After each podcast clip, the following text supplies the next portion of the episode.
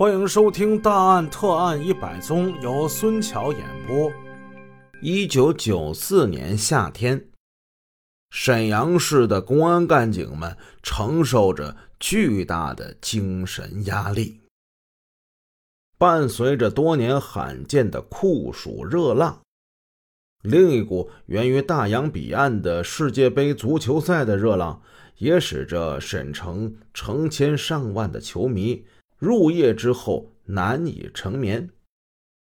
当年主播还小，但是还有一些印象，总感觉记忆中的1994年的夏天，那是刚睡着没一会儿，就有人像杀猪似的喊：“进了，进了！”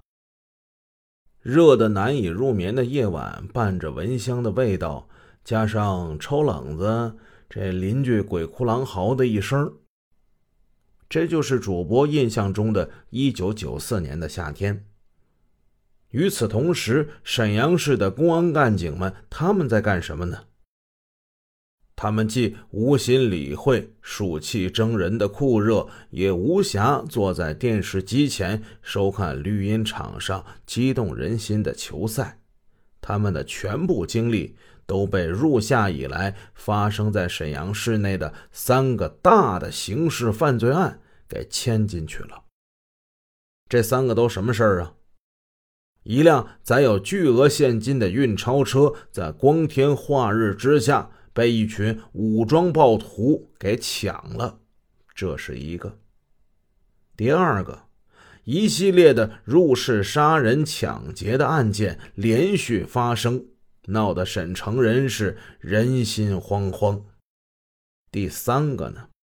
第三个听着就更离奇了，辽宁省博物馆的展厅，四十二件珍贵的文物一夜之间不翼而飞，三起案件件件重大，沈阳市公安局紧急动员，投入了大量的警员，倾全力侦破，特别是省博物馆文物盗窃案被列为特号公案。此案虽然没有新闻媒体的披露，但是奇怪了，这消息啊，它跟长腿似的，居然是不胫而走，引起了社会的广泛关注。事情传到了北京，某中央首长做出了指示，要求沈阳警方全力侦破。这事也凑巧，偏偏就在这个时候。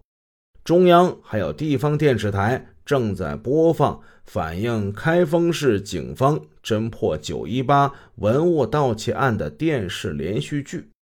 参与侦破该案的开封市的公安局的干警们，居然是当了一把演员，把这戏演的是活灵活现，颇受好评。于是，在沈阳的街头巷尾，人们是纷纷议论。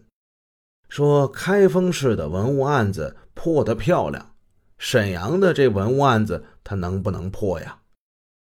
案子的压力本身就已经是够大了，现在再把开封与沈阳两个案子放在一起做比较，立刻就使沈阳的公安干警们精神压力倍增。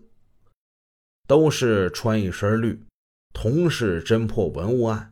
如果省博物馆的文物盗窃案不破，沈阳的老百姓岂不是要戳我们公安干警的脊梁骨啊？所以大家心里都不是太好受。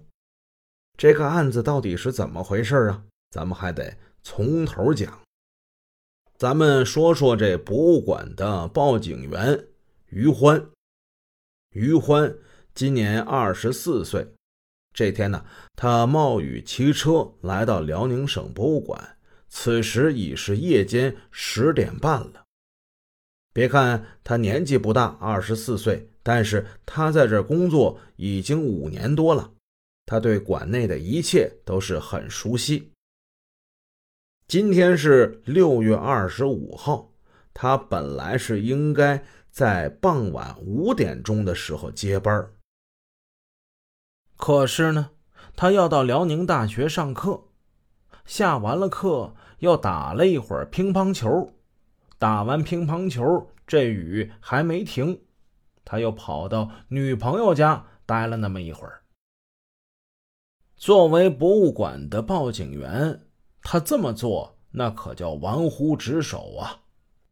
五点钟接班，此时可是十点半了，但是呢，他并不怕，他这样已经习惯了，心里有数。他深信，在报警室一同值班的另一位姓宋，叫宋新义，他已经肯定是早就到岗了。再说了，馆内夜间呢还有四个保安员呢，能有什么事儿呢？于欢推着自行车走进了馆内，在门口遇到了当夜值班的保安，姓王，叫王月新。王月新和万红贵值上半夜，下半夜是李博和杨振川。这四个人个个是身强力壮，通宵的看电视、打扑克、闲聊，根本不觉得困。王月新一看这于欢，浑身淋的跟落汤鸡似的，他就笑着问：“哎，你今晚看球不？”半夜给我留着门啊！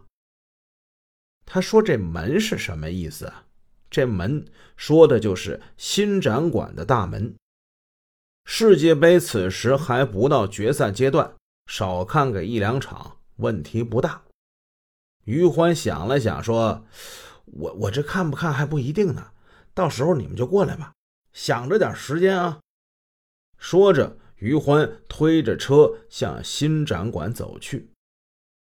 辽宁省博物馆，它是建于一九三五年，是一栋德式的楼房，庭院宽大，环境优美。这里以前呢是奉系军阀热河督军汤玉麟的官邸，他与沈阳故宫南面的大军阀张作霖的大帅府遥遥相对。解放之后，这里就改建为辽宁省博物馆了。大门上高悬陈毅元帅题的金字牌匾，成为我国著名的大型历史艺术博物馆之一。辽宁省博物馆珍品收藏颇丰，享誉中外。八十年代初呢，在旧楼的西南侧新建了一栋白墙金顶的新展馆。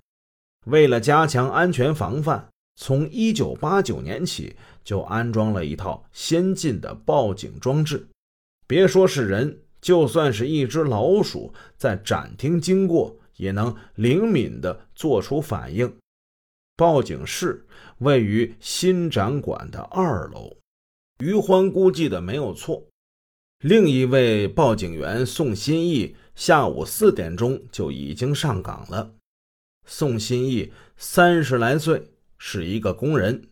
没学过报警方面的业务，把他安排在报警室工作，不过是夜里陪一陪于欢，在于欢的指挥下伸伸手、跑跑腿罢了。